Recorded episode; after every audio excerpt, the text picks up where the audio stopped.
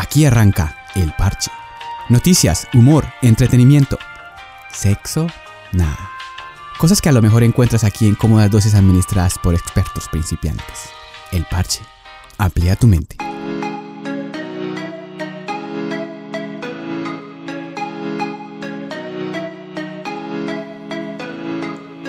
Bienvenidos a El Parche, capítulo 18 de un podcast pobre, pero como Cristóbal Colón cuando se topó con las Américas, perdidos, pero con una suerte ni la hijo. Señores, estamos en el capítulo número 18 de El Parche. Es súper contento de ya llegar a este decimoctavo capítulo. O sea que ya llevamos más de 10, menos de 20, más de 5, menos de 9, más de 7. Ahí. Ahí, ahí estamos. Señores, eh, les habla Francisco Javier Pineda, Pacho para los amigos.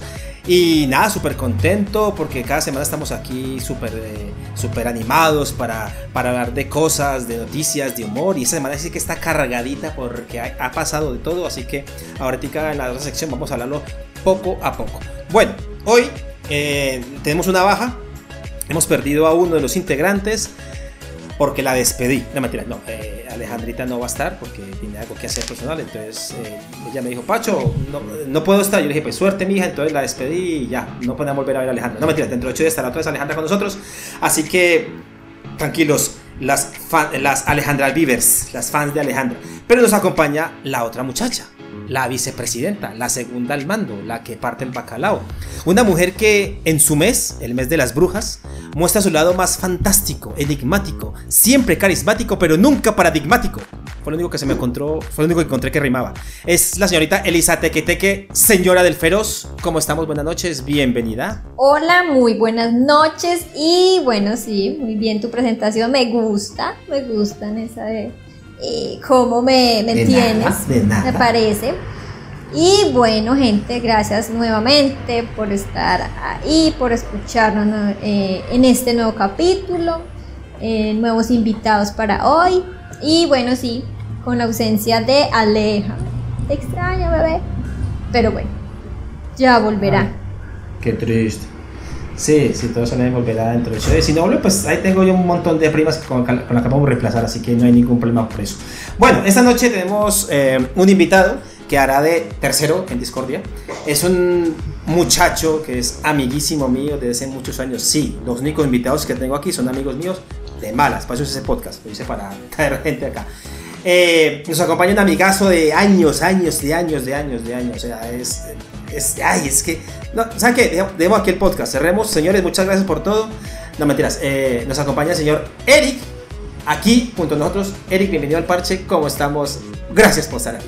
Bienvenido. Bueno, bueno, muchas gracias por la invitación a Pachito. Eh, en verdad, sí, años de, de conocernos y una amistad súper excelente, un amigazo. Y pues no, pues gracias por invitarme a, acá y pues mirar a ver qué sale, con qué, con qué me van a salir, qué me van a preguntar, tarjetas de crédito o algo. Estoy en bancarrota, pero ahí vamos. Pregunten lo que quieran pues. Ah, sí, me gusta. Esa es la actitud. Así, bueno, lo, Bien, lo maluco es bien. que se no sabe que no hay ni, ni para darle un vasito de agua. Así que se jodió. Pero bueno, señores, arranca este parche, así que no se vayan a mover, quédense donde están, no le pongan ni pausa y nada, sin que ahora, ahora empieza lo bueno. Y nada, pues arrancamos ya, ¿sí o no, Eric? ¿Quiere arrancar una vez? Pues De sí, una. de una, sí. Entonces, señores, recuerden que el parche amplía tu mente. Bienvenidos.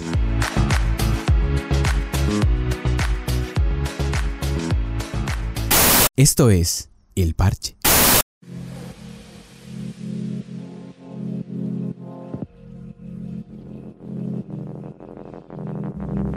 Bueno, señores, esta semana ha estado súper cargadita de muchas cosas que siempre traemos antes de empezar el parche, que son noticias y cosas que a, nos- a todos nos parece interesante. Eh, voy a arrancar yo, porque por lo general siempre arranca Alejandra, pero como Alejandra no está y la hemos despedido, pues estamos buscando... Ah, por cierto, eh, el parche está buscando nueva integrante. No, mentira, no. Alejandra, si no escucha. Mentiras, mentiras. Pero bien lejos.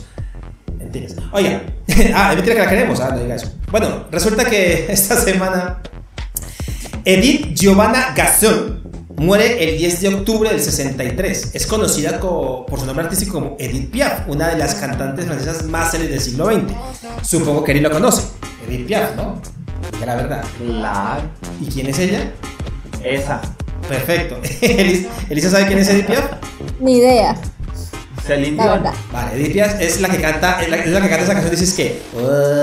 Ah, Celine. Ah, sí, sí, sí, sí, obvio, obvio. Claro.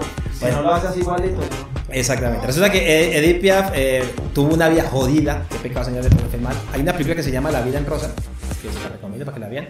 Es muy buena. Ah, y nada, la señora como que le un ataque al corazón, no sé, pero bueno. eh, nos dejó en el 63, el 6 de octubre, entonces ya lleva bastante tiempo desde que nos dejó. Y bueno, sigo yo acá también con nuevas noticias de la semana. Se filtran un nuevo tráiler de Spider-Man sin camino a casa donde podemos ver a los tres Spider-Man en acción. Ver juntos a las versiones de... Ahora sí. ¿Perdón? Ajá. No, sí, sí, Ver, sí, sí. ver juntos a las versiones de Peter Parker interpretados por Tom Holland, Tobey Maguire y Andrew Garfield. Por ahora, yo quiero pronunciarlo así, o sea, o sea, deja.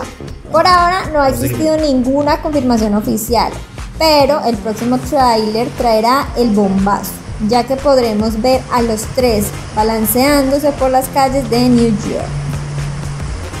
Eh, pues, usted se conoce a Spider-Man, ¿no? ¿Le gusta? No, pues de, de por sí es mi personaje favorito. eh, De Marvel. En Marvel es el que, el que sigo siempre. Pueden estar los más poderosos que sea, pero el Peter Parker para mí siempre, siempre será el, el Es, mejor. es que él, él tiene el muchos seguidores, ¿cierto? Hay muchas personas que les gusta. Spider. Demasiado. Y de por sí soy fan número uno de, de Marvel, más que la industria DC. Me gusta mucho más Marvel y estoy también esperando la- el, el nuevo estreno que viene, que es el de los Eternals. Que ya vi el tráiler y wow, muy bacano con la, Se ve- sí, creo que se ve. Angelina, Angelina y está la mexicana, la Sí, Angelina se ve bien, pero con Brad Pitt bien lejos, señores. Bueno, de- ahora, hablamos, ahora hablamos más del temita También. porque está interesante. Resulta que les cuento que Pau Danés Sierra nacía en Barcelona el 11 de octubre del 66. Es el cantante, guitarrista y compositor español conocido por ser el vocalista del grupo musical Árabe de Palo. El 11 cumpliría 54 años, él murió el año pasado. Triste noticia a mí, eh, de la flaca, ¿no? La, la canción de Elisa. Por un beso de la flaca, Darío, lo que fuera. Por un beso de la Elisa. Eh, nada, pues a mí la verdad cuando se murió Pau Donés a mí me dio mucha tristeza porque era, era un cantante muy bacano y, y Sí, tenía una forma de pensar muy chimba de la Sí. vida. y- De hecho, o sea, de hecho él dejó una última canción muy bonita, creo que dedicada como sí, como a los fans, o sea, ya obviamente o sea, ya estaba mal porque él murió de cáncer de colon, yo lo sabía muy bien, lo seguía. Sí, la verdad que cagadita. Así que, Pau si me escuchas, si me escuchas el, el parche, yo soy seguro que sí. Bueno, también por estas fechas, en 1935 nacía Luciano Pavarotti, uno de los cantantes contemporáneos más famosos tanto en el mundo de la ópera como en otros géneros. Uno de los tres tenores junto con Plácido Domingo y José Carreras. Conocido por su filantropía, reúne dinero para refugiados y para la Cruz Roja, razón por la que es premiado en varias ocasiones. Hoy cumpliría 86 años. gordito, Luciano. sí. Sí, ese, ese me cae. ese- a mí me recordaba mucho a Bud Spencer de Terence Hill. Pero bueno, pues, De por sí cuando yo se lo escuchaba a él y todo, yo no sé por qué se me venía siempre como por esa misma época a la, a la mente esa, ¿cómo es? Esta... ¿Cuál? ¿Cuál? Dilo, De ¿cuál? la paloma. cabrón. ¡Dilo! Maldita sea, ¡dilo! Tranquilo, dale. Mercedes Sosa. Ah, Mercedes, igualitos. Luciano Pavarotti y Mercedes Sosa. La misma. Qué hijo de madre. Oiga, les cuento que el 14 de octubre del 91 se publicaba el single de la banda Queen, de la banda Queen llamado aquí necesitaríamos a Alejandra, pero bueno. This shows must on. Ay, ¿Cómo se.? Es que yo, bueno. En fin. El tema estaba incluido en su último álbum Innuendo, lanzado en el 91. Y aunque está firmado por el grupo, fue escrita por Brian May para Freddie Mercury, quien se encontraba en sus últimos meses debido a que padecía la enfermedad del SIDA. La canción de This Show Must Go On. eh, Lo canta bien, ¿cierto? Sí. Igual. Y Digamos. Es, eh, es una de las más famosas de él, ¿no? Y creo que ya era cuando ya Freddie dijo, hasta luego. Así que. Chao. Bueno, muy buena canción para despedirse, pero. eh, y ya lleva años, ¿no? También, o sea que. Ah, pero, perdón, ¿Eric le gusta Queen? Pues en verdad, pues ahorita más tardito les hablaré un poquito de, sobre el trabajo. Uno de los últimos trabajos que estamos haciendo es incursionando el baile en el rock y en el rock and roll. Y viene el último que es un- una canción llamada Rockstar, donde le vamos a hacer homenaje a varios artistas del rock, como uno de ellos es Freddie Mercury. Bueno. Eh, vamos a tener canciones como iconos como Bohemian Rhapsody. Pero no cuente más, no cuente más. Deja, sí, déjalo ahí para el momento. De ahí que. Sí, señor, sí, señor. Bueno, también sabemos que el juego del calamar pues, es- ha sido una de las series más vistas, ¿no? De, de hecho, es la que en la historia de Netflix ha tenido más, más vistas. La serie surcoreana llegó a 111 millones de cuentas en el mundo, superando los 82 millones de Bridgerton. Según informó la misma Perdón, ¿De quién, de quién, plataforma. ¿De quién? ¿De quién? ¿De quién? No, no, ya saben, ya saben. Brian Mayer. Brian May. Pues no bonito. Eh, ¿Elisa ha visto el juego del calamar o no? ¿Lo ha pillado? No, lo que pasa es que yo primero no soy de. ¿Dijiste Lisa o Erika? Y yo me confundo cuando dices eso. Que sí, aunque sí, él dice.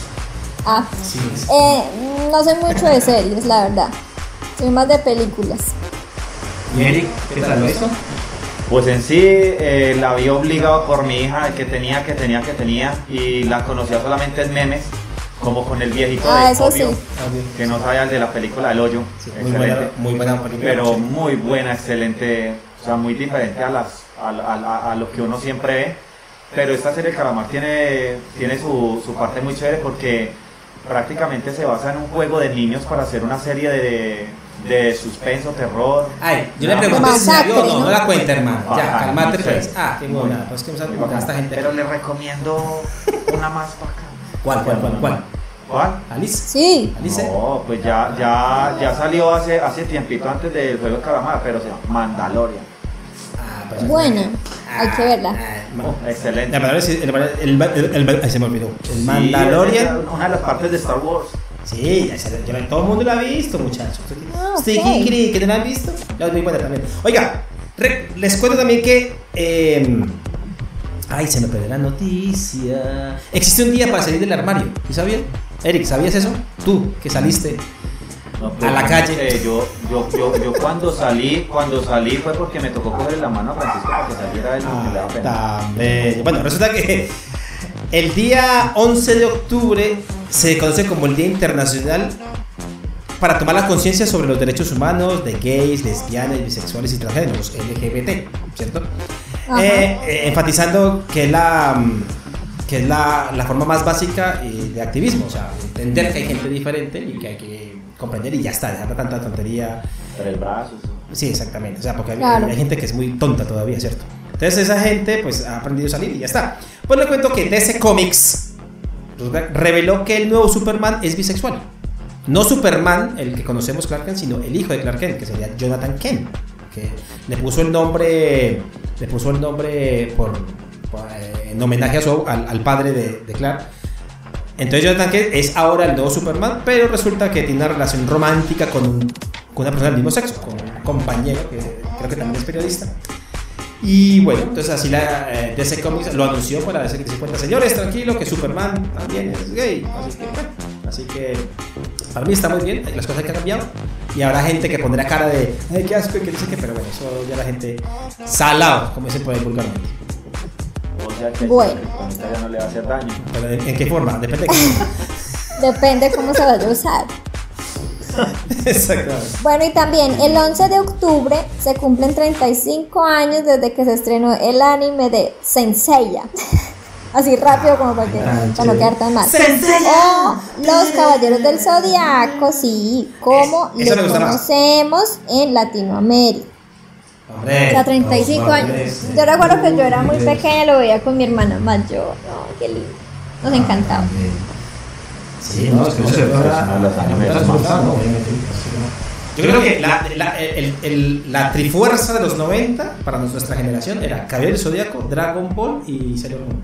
Sí. Los recuerdo, recuerdo que a ella le gustaba el protagonista. O sea, siempre decíamos como que cuál nos gustaba. A ver, de niñas, obvio. Ella decía que le gustaba. Ella siempre elegía el protagonista. Y a mí me gustaba el del cisne. ¿Cómo se llamaba él? Yoga. Ay, sí. El, que- el la historia más triste, de que la mamá enterra bajo el agua y él tiene que nadar a buscar la. Uy, esa, escena- esa musiquita que ponían él nadando, viendo la madre ahí toda muerta. Ay, ¿cuál le gustaba a usted, Eric? ¿O cuál caballero le gustaba? No, pues a mí, a mí siempre me, me han gustado pero los caballeros de, de, De oro. De oro. Me ha gustado y siempre me, me gustaba mucho el caballero de Aries, Mu, a pesar de que no es mi signo y todo. Ah, sí. Pero cuando, pero cuando después vi lo de la serie de, de Caballeros de Zodiaco, pero la de Hades, me enamoré fue de- del caballero de cáncer, Manigoldo. Muy- De caballero gaucho. No, pero son los caballeros colombianos. No ese tipo de caballeros de la bebida. Eh, de- de- de- del aguardiente. Mándese, dame tu fuerza, aguardiente. Uno tiene poder con un arpa porque este no con una guitarra. Es verdad, eso es verdad. A mí me gustaba mi signo Tauro y me, y me traba muchos. Ay, yo también soy. Tauro, ¿qué te pasa? Ay, qué mira, por Ah, lo porque cachona. Les, gano porque mi signo es el más. ¿Cómo es? O sea, siempre hace referencia a la fidelidad y a la lealtad. Ay, ajá. Al cuernudo, ah, se nota. Sí, se nota. Se nota las cuernos. Ah, Bueno, son y. Sí. Vea pues. Bueno, y por último, obviamente no, no, no podíamos irnos sin decir esto. El 12 de octubre se celebra el Día de la Raza, la Nación Pluricultural de la Hispanidad. Señores, el- fue el 12 de octubre eh, de 1492 cuando el navegante genovés Cristóbal Colón partía de Europa y con sus tres barcos, la Aleja, el Pacho y la Lisa, ah, perdón, la Niña, la Pinta y la Santa María llegaban a América Yo sería la con una tripulación. pinta. No, yo, no sería la Santa María, yo la pinta sería yo, qué pena contigo. La niña y la. Aleja. Me Me gusta así. Y con- eh, llegaron aquí a, a- a América con una tripulación conformada por cerca de un centenar de hombres en busca de la India. O sea, el man estaba requete perdido. Nada que ver. Muy padre. Bueno, y aquí nos paramos. Señores, quería. Este va a ser mi tema, pero un tema va a ser bastante cortito. ¿Por qué? Yo recuerdo que hace muchos años, cuando yo estaba en el colegio, por ahí en el 1993 y algo, se celebraba siempre el 12 de octubre el descubrimiento de América, ¿no? La, la tradición, ¿no? Que celebraba que habían llegado las civilizaciones y todo eso. Todo eso ha cambiado. ¿no? Solo que hoy en día hay como discordia con eso. Exactamente. Ah, Ah, sí. Resulta que mm, ya muchos países eh, sudamericanos no salen del 12 de octubre, le han cambiado, por eso hablamos del Día de la Raza, el Día de la Nación Pluricultural, el Día de la Hispanidad. ¿Por qué? Porque para ellos la llegada de, de los españoles a América fue el inicio de un genocidio, ¿no? Eh. El inicio de una, de una- el inicio de una ¿cómo se llama? Esclavitud. De- de- no, sí, sí, de- ay, bueno, cuando usted llega a un lugar y empieza a robar, de una no, Saqueo. Saqueo. saqueo fundamental. Murieron muchas personas y bueno, hay un gran debate. Este, este es- este es un tema bastante complejo, bastante largo y no queremos aburrirlo. Entonces, simplemente, simplemente lo vamos a poner encima. Eh, pusimos en Instagram, pusimos en Instagram una, una encuesta acerca del 12 de octubre. Entonces, la gente si quiere opinar, pues ahí tiene para que ponga su, su granito de arena. Entonces, yo les quiero hacer una pregunta a ustedes, señores. Seamos, vamos a ser realistas, ¿no? Estamos donde estamos porque llegan los españoles, ¿cierto? Sí. Sí, no, es verdad. Pero en realidad, ¿fue bueno que hayan llegado los españoles? O sea, en- en- siendo, siendo pues un poco... Es que no sé cómo es la palabra. O sea, este, este tema, eh, ahora estamos en el tema serio del parche, así que por favor. no. o sea, quiero, quiero escuchar su opinión. Elisa, vos que sabes tanto, vos que sos tan chiquita, vos que sos tan guapa, vos que sos de la América. De la América, ¿no? No. Uy, no. ¿Sí? No, esa cara. no, mentira. Vos que sabes tanto, ¿usted qué opina de esto? ¿Cree que la llegada de, los españoles fue bueno o fue malo? Cuéntame. Wow, ¿qué te puedo decir? Em, yo creo que, o sea, parte y parte, ¿sí? Eh, porque igual, o sea, sabemos que, pues los españoles eh, traían como, o sea, trajeron como más actualidad, ¿no? En, en su momento, obviamente. Y Ah. creo, para mí era como así, ¿sí? Eh, lógicamente, pues estuvo mal el venir y, y hacernos el, el robo, El quite. el quite y, Y bueno, y también, no, también me parece bueno la combinación que se hizo españoles con las indias. De acá mi cabello. de ahí mi cabello. Eh, no, pero sí, seriamente, o sea, en parte sí, por, por como haber traído eso mismo, o sea, como un poco de, de actualidad y, y de conocimiento, no de ese otro continente. O sea, usted está de acuerdo con, eh, o sea, con que se hayan metido, pero no con las formas, básicamente. Exacto, así. Sí, sí, sí. Ok, interesante. Eric, cuéntame, ¿usted qué opina? que yo esté de acuerdo con, con lo de la llegada con lo de la llegada de ellos de ellos acá de acá acá perdón perdón Eh, pues en verdad sí en verdad sí porque pues no tendríamos esa eh, como vivimos en este momento de pronto estaríamos un poquito como más un poquito no muchos años más atrasados como Atrás, sí. decir o sea, de- decir Colombia a lo que tiene Japón o algo, o sea, estaríamos muy, muy atrasados y todo, pero lastimosamente siempre la civilización más, más avanzada va a aplastar a la, a la menor. Claro. Y siempre va a extraer sus recursos y es sometida a, esta, a las costumbres, ya sean religiosas Exacto. o lo que sea de ella, entonces ahí sí. Pero entonces también dato interesante. Eh, pues eh, he investigado en algunas veces, pues me gusta eh, estudiar O sea, pues, no, tiene, na- no cositas tiene sobre- nada que hacer y se pone a hacer cosas. ahí, sobre, sobre- sobre cositas y, y llego también a la conclusión de que Cristóbal Colón no fue el que descubrió América. O sea, en cuestión, el que hace la bulla es el que vende. Ah, eh, sí. No Bien, bien, bien. pero, Pero, pero en sí los primeros que llegaron a, a ¿cómo es? Acá América fueron los, las antiguas civilizaciones japonesas y los vikingos, que tengo entendido que fueron los, los primeros y todo. Pero este fue el que llegó en un barco, hizo la bulla y ya la vendió y ya. No, es que lo que pasa es que. Se él quedó con el crédito, Exacto. claro. Claro, eh, Exacto. ellos que podamos, no, tú sigue, tú sigue. Pero, no, usted sigue que ahí encontramos algo. Hágale, hágale, adelántese. Eh, O sea, eh, hizo lo de la canción, encontró la piedra invisible para el perro y... Para adelante. Oiga, yo creo que ese tema, como digo, es bastante complejo. En mi, en mi humilde opinión, sí es verdad que la llegada de, de- de los españoles, pero ojo, los españoles, los portugueses, los ingleses, los franceses, o sea, cuando descubren tierra y vamos a repartir este pastel, trajo, digamos, unas cantidades buenas de cosas que en realidad, sí, nos ayuda a, echar para adelante. Lo digo ahora, lo digo yo que soy descendiente, en parte y parte de indígenas y de españoles, como somos la mayoría acá. Pero claro, la gente que vive ahí, que realmente se llegaron usted, estoy en mi casa, llega un montón de gente en caballo y tenga para que lleve. Entonces era como, como bastante malo. Lo malo es que lo- eh, hay que entender de que, claro, eran épocas diferentes. Hablar de 1400, la religión, la forma de pensar, era una cosa totalmente diferente. Para ellos ver gente que no, que no miraba lo que era su religión, su forma de pensar, para ellos eran salvajes, entonces dijeron, no, hay que- hacerlo como nosotros nos toca que hacer, no eran las maneras. También trajeron enfermedades, mucha gente, la mayoría de gente. Uh, sí, también, claro. los, los españoles esclavizaron, mataron, saquearon, los americanos cogieron y barrieron con todos los indígenas allá en, en, en este- en Norteamérica, hablemos de la... De, Y el rojo. lo- exacto, sí, y los Marlboro también, ya, y, y un derby, uff, sus derbis se los fumaban mucho. En Canadá hace poco se descubrió un, un cementerio de niños enterrados en, en una escuela supuestamente católica y niños eran indígenas. Eh, los esclavos en Portugal, en fin, inclusive, ojo, ojo a esto, después de que muchos países se independizaron, siguieron las atrocidades contra los indígenas. Entonces, la cagada es esa, la cagada es que.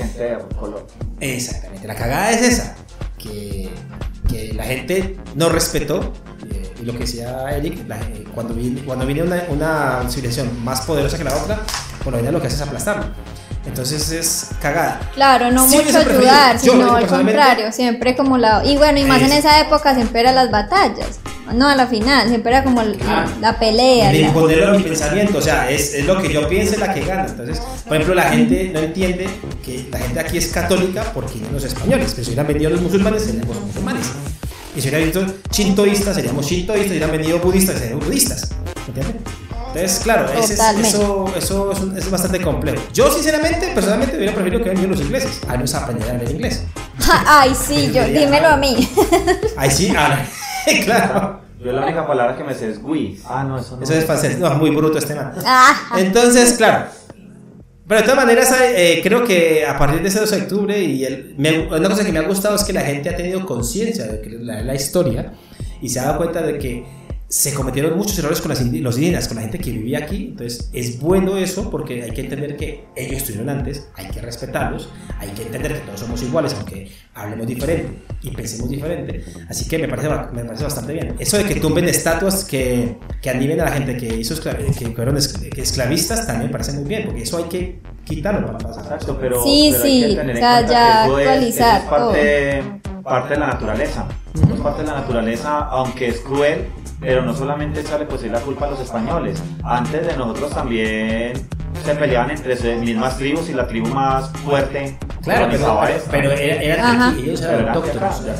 O sea, ¿cómo pasó, por ejemplo? O sea, lo que hicimos acá, los europeos no permitieron que evolucionaran la- la- los indígenas como sucedió en Europa. En Europa pasaron de la Edad Media a lo que son ahora sin, intervención, sin ninguna intervención. ¿Qué hubiese pasado que si no venían los españoles? ¿Cómo estaría América? O sea, ¿qué hubiese, qué hubiese pasado? Entonces, claro, ese entrar de golpe, hacer todo lo que hicieron, pues es, es bastante cagada. Señores, eh, señores, eh... Ay, se me fue la paloma. Sí, señores. Ese era el tema que traerles el, el día de la madre. Es que el día de la madre. Lo que... Pues sí, sí. Eh, Aquí en Argentina es día- mañana 17 es Día de la Madre aquí en Argentina. 17 de octubre. es el día... El 17 de octubre es el día de, de, de la... De, la... De la... Ay, ole, ¿qué, qué fue lo que me pasó? Ah, sí. El 12 de octubre es el día de la independencia. no, el 12 de octubre es... El 17 el descubrimiento de América. Quería- Exacto. queríamos hablar de ese tema. Así que. Esto pasa, Bueno, señores, pasa, ¿qué voy a pasa. decir yo? Lo vamos a dejar aquí y seguimos con el otro. Para seguirla cagando. Creo que es lo mejor.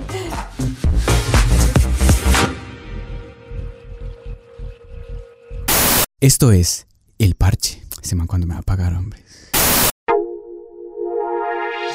Bueno, yo aquí en el parche soy como el hombre orquesta. El que lo. No tiras. Soy el hombre orquesta porque tengo que hacer muchas cosas cuando, por ejemplo, eh, falta alguien, tengo que llamar, comunicar, organizar, porque ese parche es muy importante. Como no vino Alejandra, me toca hacer la sección de ella, que es la sección de hablar cosas importantes, muy serias y muy importantes. Pero hoy no se me da la gana. Así que hoy voy a hablar de otra cosa que nos gusta mucho, que nos gusta a señor Eric, le gusta bastante, a Elisa creo que también le gusta, pero más bien poco, pero bueno, lo vamos a hablar de todas maneras. Hoy, que, que es 16 de octubre, se celebra el DC Fandom 2021. Eric, ¿sabe qué es el DC Fandom? Algo de eso. Muy bien. Elisa, ¿sabe lo que es el DC Fandom? Bueno, fandom sé que es como como el grupo de- un grupo de fans, ¿no? O sea, más o menos y seguidores puede ser. Por ahí. Ya. eso Ya, chao. Sí, sí, mamá, mamá. Bueno, Hola y chao. resulta que- Tenía la punta la lengua. Bueno, resulta que es, eh, hoy, hoy es sábado, eh, DC, eh, la empresa que es la casa, digamos la, la, la- ay, ¿cómo se llama? El, el rival, no el rival, la competencia de Marvel, ¿no? Eh, hoy presenta sus nuevos proyectos, la mayoría cinematográficos, y también habla de cómics al, a, a la gente, al fan, a la gente que le gusta DC. Vamos a enfocarnos en tres trailers que entregaron hoy, que se los recomiendo que los vean que fue el primer tráiler, que fue el de Black Adam. Black Adam es un superhéroe o villano, creo que más bien es un villano, que es el villano de Shazam. Eric conoce a Shazam, ¿no? El muchacho que dice Shazam y se transforma en, en un que- ah, Sí, ese, ¿no? Sí. ¿Se transforma en qué? ¿En qué? Claro, eh, Eric dijo que era más de Marvel. Eh, Shazam es el muchacho, el niño este que cuando dice la palabra Shazam le cae un rayo y se transforma en, en un muchacho grande. La película de DC es. hombre vigoroso. Exactamente, la película de DC, de DC es del 2019, si no estoy mal. Es buena, es muy divertida. Entonces sacaron una película que se llama Black Adam y está el de La Roca, eh, no sé, Johnson. Johnson. No, siempre me el nombre. Entonces él que va a ser de Black Adam. Entonces en el trailer aparece una, una, una pareja de exploradores que entrando a un lugar y despiertan a Black Adam. A uno lo a- coge a un soldado, lo vuelve arenita, es que arenita, lo vuelve polvo y ahí, Shazam, digo, digo, perdón, Black Adam. Entonces ya está lista. Esa película la gente lo quiere ver porque a la gente le gusta mucho. Black Adam, me parece que es uno de los villanos que más les gusta. Y claro, La Roca es La Roca. La Roca. Sí, la verdad. eh, todo lo que toca Así es. se vuelve eh, es entusiasta. Es muy la bueno. otra sí. película que mostraron que. Sí, la verdad que está más bacanísimo. La otra película que dieron es la de Flash. ¿Quién se acuerda de Flash? No, Oh, sí, Flash. es muy conocido, Flash. Vale. Eh, el Flash de la Liga de la Justicia, ¿se acuerdan de él? Es que Sí. me acuerdo el nombre del muchacho este, y se me olvida el nombre de él. Bueno, este muchacho eh, le da vida a Flash en, el, en, el, en la Liga de la Justicia y le hicieron la película al solo. Entonces en el tráiler ya aparece la... aparece el- en el tráiler junto con otro montón de personas y se supone que el, el- el punto base es una, serie, una historia que se llama Flashpoint, ¿no? Que en el Flashpoint Flash regresa al pasado, quiere evitar que su madre muera, pero al Oh. hacerlo cambia el futuro. Entonces, en el cómic, cuando regresa al, al presente, ¿cierto? Aparece no Batman, sino el papá de Batman. ¿Entiendes? O sea, el- en esa historia, el que se muere no es, no es eh, el que se vuelve Batman, no es Bruce Wayne, sino Thomas Wayne, que es el papá. No sé si sabían eso. En la película, él cuando regresa, como que hace un cambio y aparece Batman del 1990. Batman de Michael Keaton. El, que- el primero, el de, el de los 90. Sí, que sí. en el pingüino. Él va a ser el Batman de esta película. Entonces, básicamente, así como Marvel juega con el multiverso, ahora que va a entrar este Spider-Man No Way Home y toda la cosa, pues aquí también Y se juega sí, con el también lo va a hacer. Va a hacer ese movimiento. Claro, entonces eh, eh, eh, va a ser, o sea, va a ser interesante porque Sí, eh, suena- Tengo suena entendido que chévere. DC fue el que creó la- el concepto de multiverso, entonces va a ser bastante. El, el chico este, el, el actor se llama, lo estoy buscando porque se, se me olvida. El- lo interpre- interpretó muy bien en la Liga de la Justicia, me gustó. Sí, se llama. ay, ¿qué se Porque dice? el personaje es como, como Ah. cómico, ¿no? El chico. Sí, es bacano. O sea, usted, se vio la Liga de la Justicia, Eric. Sí, y las dos. ¿Cuál de las dos? La normalita, la primera que salió, y luego la Liga Es de la mala, ¿no? Justicia. Esa película sí es muy según. Esa- según- según es. Es, es Ram Miller, se llama el actor que hace esa de, de Flash. Eh, claro, entonces ahora. Pero yo digo la Liga de la Justicia, o sea, la, la normal, la principal que salió. Sí, sí. Y luego salió otra Liga de la Justicia que se llama Liga de la Justicia. De Zack Snyder. sí, Exacto. La de cuatro horas. Muy, muy, muy. Muy buena, muy buena, muy buena. La verdad que. No sé por qué a algunos fans no les ha gustado, pero a mí me gustó mucho hasta el traje que le colocaron a, a los malos, a la diferencia de. Sí, no, no, o sea, la película cambia. Es, es- la película, la verdad que cambió mucho y la- lo hace muy bacán. Bueno, y el último tráiler, que es buenísimo, se lo recomiendo, es el de Batman. El nuevo Batman que lo hace, este, que lo hace el de, el, el de Crepúsculo, ¿cómo se llama? Ah. Robert Pattinson. Robert, sí. Robert Pattinson. La verdad que al principio no pegaba que él fuese el nuevo Batman. Lo mismo decían de Ben Affleck. Y la verdad que de Batman vs Superman, Ben Affleck hace un papelazo de como Batman. Me Uh, buenísimo. Así que hay que Apa- esperar o sea, obviamente, primeramente el Eh, actor, Pero de por sí, belleza. de por sí es por peso, porque los que han hecho Sí. Batman siempre han pesado entre los 120, Ujú. 100 y bola, y este sí, Este es como flaco, pero el tráiler es una chimba el tráiler. O sea, yo lo vi y yo quedé, ah, qué brutalidad. ¿Por qué? ¿Saben por qué digo que es bacanísimo? Primero que todo ¿Por porque qué? aparece el enemigo de eh, la, eh, la incógnita, ¿no? Eh, ¿no? ¿Cómo se llama? Eh, El acertijo. el que hace las preguntas, se me olvidó el nombre. ¿Cuál? El acertijo. Acertijo, y es sí. uno de los enemigos que más me gusta a mí de, de- de- de- de Batman. No sé qué actor lo va a hacer, pero se ve ba- bastante interesante. Y lo bueno es que se nota que es una película hecha por un director. O sea, ¿a qué me refiero? ¿Cuál es para mí el problema que tiene Marvel? Marvel es una fábrica, ¿cierto? Él hace películas con un estándar normal. O sea, él- él- ellos, es, o sea, ellos hacen la misma fórmula para todas las películas, ¿cierto? Y hay que entender de que las películas de Marvel van para niños porque Disney es, es- es una, es una industria que trabaja para niños, para la Marvel, familia. sí. Entonces tiene que hacer películas tranquilitas, suavezongas, para que la gente pues vaya. O sea, e- ellos, Disney busca un poquito más cantidad que calidad. No son malas las películas de Marvel, no son malas.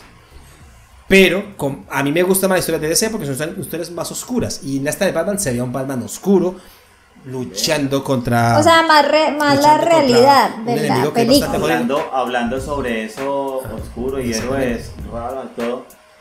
Pregunta del millón, como para que la investiguen. DC también tiene antihéroes. Claro. Sí. Escuadrón Suicida, por ejemplo, es un antihéroes. Ah, sí, sí, sí. sí. A mí me gusta, a- de hecho son mis, mis Lo que más me gusta a mí es porque No, pero son los ¿cómo tienes Escuadrón antihéroes. Digamos, eh, de Marvel, eh, mi favorito es Deadpool, obvio.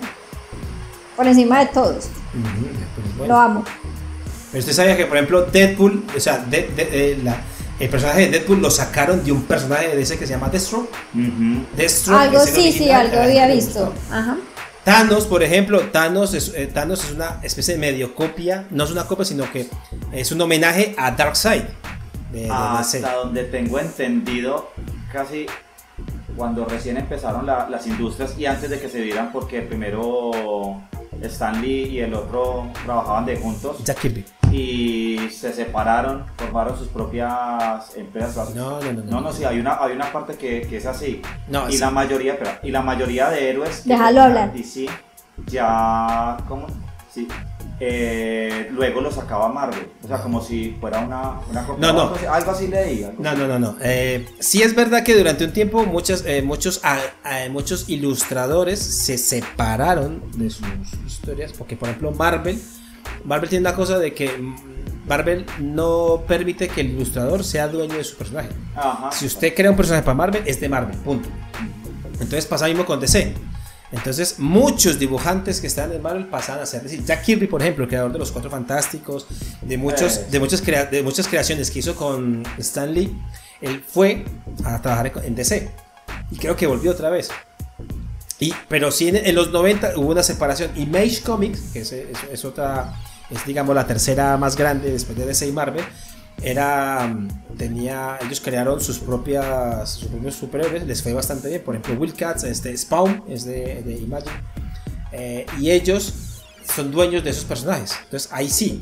Pero no hubo una especie, no, no, no hubo una, una especie de separación, como usted decía, ese sentido. No, Marvel siempre ha sido Marvel y DC siempre ha sido DC. De como, como yo, de por sí, mucha, me gusta mucho el anime, fuera de eso lo dibujo y desde hace tiempo con mi compañero Francini, también Sí. le gusta demasiado Sí, dibujar. Ah, Francini estuvo hace ocho días con Eh, nosotros, por yo, cierto. yo sigo varios, varios personajes eh, en YouTube y pues también pues hablo sobre eso, pues hay unos de, de DC que ya lo tenían super full y resulta que salió como, como se, se podría decir como el clon o un poco parecido como lo acabas de decir lo de Deadpool con.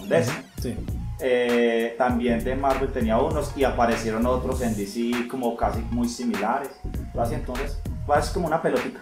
Sí, sí. Lo que pasa es que hoy en día, por ejemplo, hoy en día va ganando Marvel, porque, por- porque lo hemos dicho, ha, ha llegado a más público desde que compró Disney. Marvel está más O sea, le, le ayudó mucho ese, ese paso. La ayudó bastante. No, y está muy bien. O sea, a mí me gustan los de Marvel. Ahora, viene Eternals. De, de- de- de este año, las cuatro películas que va a sacar eh, Marvel, que fue Black Widow, eh, Shang-Chi, de Eternals y la de Spider-Man, la que me llama la atención es la de Spider-Man. Ujú. Porque supuestamente, lo que estaba la, la noticia al principio, que po- posiblemente aparezcan los tres Spider-Man. Y claro, a todos nos gusta Spider-Man. A mí también me encanta Spider-Man. Pero, Sí. por ejemplo, los Eternals, yo los Eternals no los conocía. Y la verdad que no me llama mucho la atención. Sí. Chanchi, eh, Chanchi yo me la vi, eh, aguanta, pero eh, más o menos. Normal, Black como que Widow sí, pasable. Está bien, pero lo que hemos dicho, no es la película de Black Widow, es la película de Yelena, la hermana, de la, para, para, para transferirla, porque la verdad que ha hecho la, eh, lo que hablábamos con unos compañeros esta semana. Las- la, la serie de televisión de, de, de Disney de What If, la de qué pasaría si, que por Sí. la recomiendo, ya sacado la primera temporada, donde, donde muestra qué pasaría si, por ejemplo, el Capitán Marvel fuese eh, Peggy Carter, qué pasaría si, por ejemplo, T'Challa se lo robaran eh, los Guardianes de la Galaxia, qué pasaría si tal cosa. Han, han hecho en esa serie más por Black Widow que la propia película de ella, o sea que se la recomiendo. Sí, no, yo, yo sí a, a- eso de los Eternals sí, sí los conocía. Pues me gusta leer mucho el cómic y el cómic antiguo. Por decir, cuando recién salió la de eh, Doctor Strange, Sí. Todo el mundo quedó como, uy, ¿este quién es? Eh, Ah, no sobre Doctor Strange, sino cuando presentaron a, a la entidad, uno de los poderosos, que era Dormammu. Dormamos, yo también lo conocía. No lo. Yo lo conocí por los no Fantásticos, no, o sea, yo. ¿Cómo que no? Yo qué sé, no, se, se inventaron eso. Y Yo, ¿cómo que lo inventaron? No, no, y de ahí, ahí, ahí para allá. Pues, pero entonces, pues era lo que ahorita estaba hablando de, de lo de Batman. Sí, pues bueno, listo, el tráiler está, está bueno, pero lo que a, a mí no me cuadra todavía es, es el estilo del vestuario.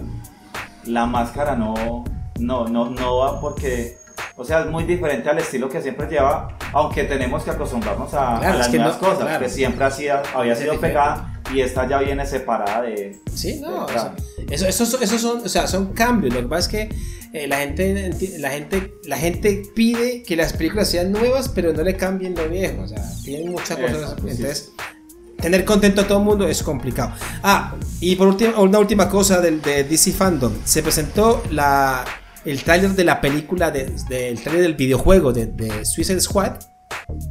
Bastante- lo vi muy bacano. Uh, debe ser muy Es chévere. Suicide Squad, pero. Debe ser bueno. Y ojo, es, es el, es el Escuadrón Suicida contra eh, la Liga de la Justicia. Aquí los malos es la Liga de la Justicia. Así que hay Ah, que vea, pues. Y el otro juego, el otro juego se llama este, Caballeros de Gotham, que son eh, todos los, la, la Batifamilia, Robin, el otro Robin, el otro Robin, Batichica, Batwoman, contra el, la, la, la- ¿qué? La- bueno, la, no sé qué de los búhos, no sé cómo acuerdo el nombre, que en Batman es uno de los enemigos mortales de, de Pero en esos juegos de juegos de video de, de DC le dan mucho poder a, a personajes, pues sí, buenos, pero que no para el público no serían como tan buenos.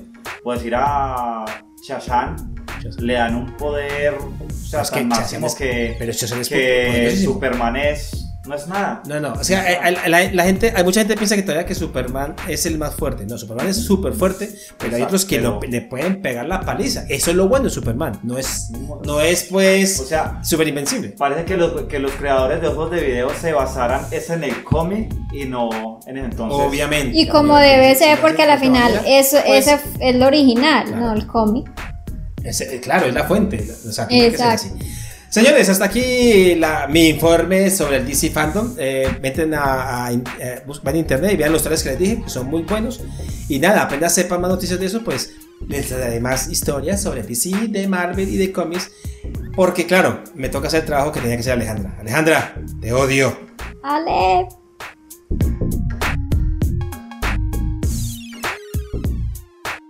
Esto es El Parche. Mamá, ya voy.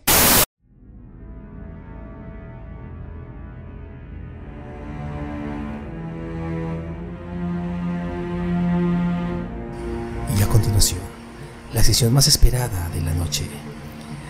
El momento en el que los espíritus salen a caminar por ahí, a sacar al perro, porque no me deja dormir, a sacar al otro perro, que es el de la novia, y a sacar al gato, porque maulla por las noches. Se les recomienda que ahora bajen las luces, suban el volumen, porque empieza la sección paranormal con Elisa. Elisa. Elisa. Hola, hola. Esa, esa no soy yo, Kate, es un pájaro. Muy buenas y gracias por eh, haber llegado hasta esta sección, mi sección paranormal. No sé si Eric ha escuchado alguna de mis secciones anteriores. Como le dijo, le digo a Capachito, por pedacitos.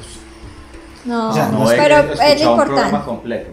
Bien, bien. Este va a ser el Pero primero. ya es desde, desde este momento. ah, Ah, al- le- eh, quiero hacer un paréntesis. Resulta que hace muchos años, cuando estábamos en, el grupo- en los grupos, este señor, junto con otra gente, escuchaban los domingos un programa que hablaba sobre historia de fantasmas. ¿Usted se acuerda que era por radio? ¿Cómo llamaba el programa? No sé, ¿Cómo llamaba ese programa? ¿Se acuerda? Pero de cuál, de. No sé, ustedes, ustedes se reunían el domingo por la noche a escuchar un programa de, de que hablaba sobre fantasmas por la radio. No sé si se acuerda usted. Pues. ¿Como de la me Mega acuerdo o qué? del nombre, me acuerdo del nombre, pero. Pero sé. en la Mega. Creo que sí. Si es la antigua, la antigua Mega, la antigua Mega, yo me acuerdo que tarde en la noche el programa que daban que era mi favorito, era La Hora del Gato. La hora del gato. que eso era un, un brutal. Y pues ahorita ya cuando están es con el cartel, que, que es bacano, sí, pero no me acuerdo de pronto de... Pero sí escuchaba antiguos programas de, de terror y todas las cosas así, sí. Pues eso es una mierda comparado con los del paranormal del parche y con Lo mío Elisa, tiene, lo mío tiene una Elisa. mezcla, o sea, aquí vas a sentir terror, risa, felicidad, amargura. Scary Movie. Ahí está. Eh, eso sí. Bueno, cuéntenos, Elisa. Bueno, hoy ¿qué les traigo eh, algunas historias, obviamente, paranormales. Algunas eh, ocurridas en Halloween, ¿sí? La verdad, mira que, o sea, averiguando, no muchas, como de- no muchas están tal vez publicadas. Deben pasar muchas cosas Ajá. paranormales en, no sé, en fiestas, reuniones, pero bueno, no encontré muchas. Pero bueno, sí traigo, traigo O sea, ahí algunas. Estas tienen que ver con Halloween, ¿no? Porque hoy es el mes de las brujas, o sea, hoy es el mes de las Elisas, eh, perdón, de las brujas. Hoy es el mes de También. tan especial, donde aquí ya ella saca pues, todo su arsenal. Uñas. Ella es como, ella es Melissa de Morticia, ¿se acuerdan? La, la, los locos Adams. Haga de cuenta cómo se disfraza. Se hace la pijama. Así mismo, así. Así. Y bueno, aquí traigo la primera historia, llamada La casa mejor decorada. O sea, en el título no hay nada paranormal, pero ya vamos a ver la historia, ¿sí? En todos los vecindarios hay siempre rencillas entre habitantes, ¿cierto? Entre mayormente llamados vecinos.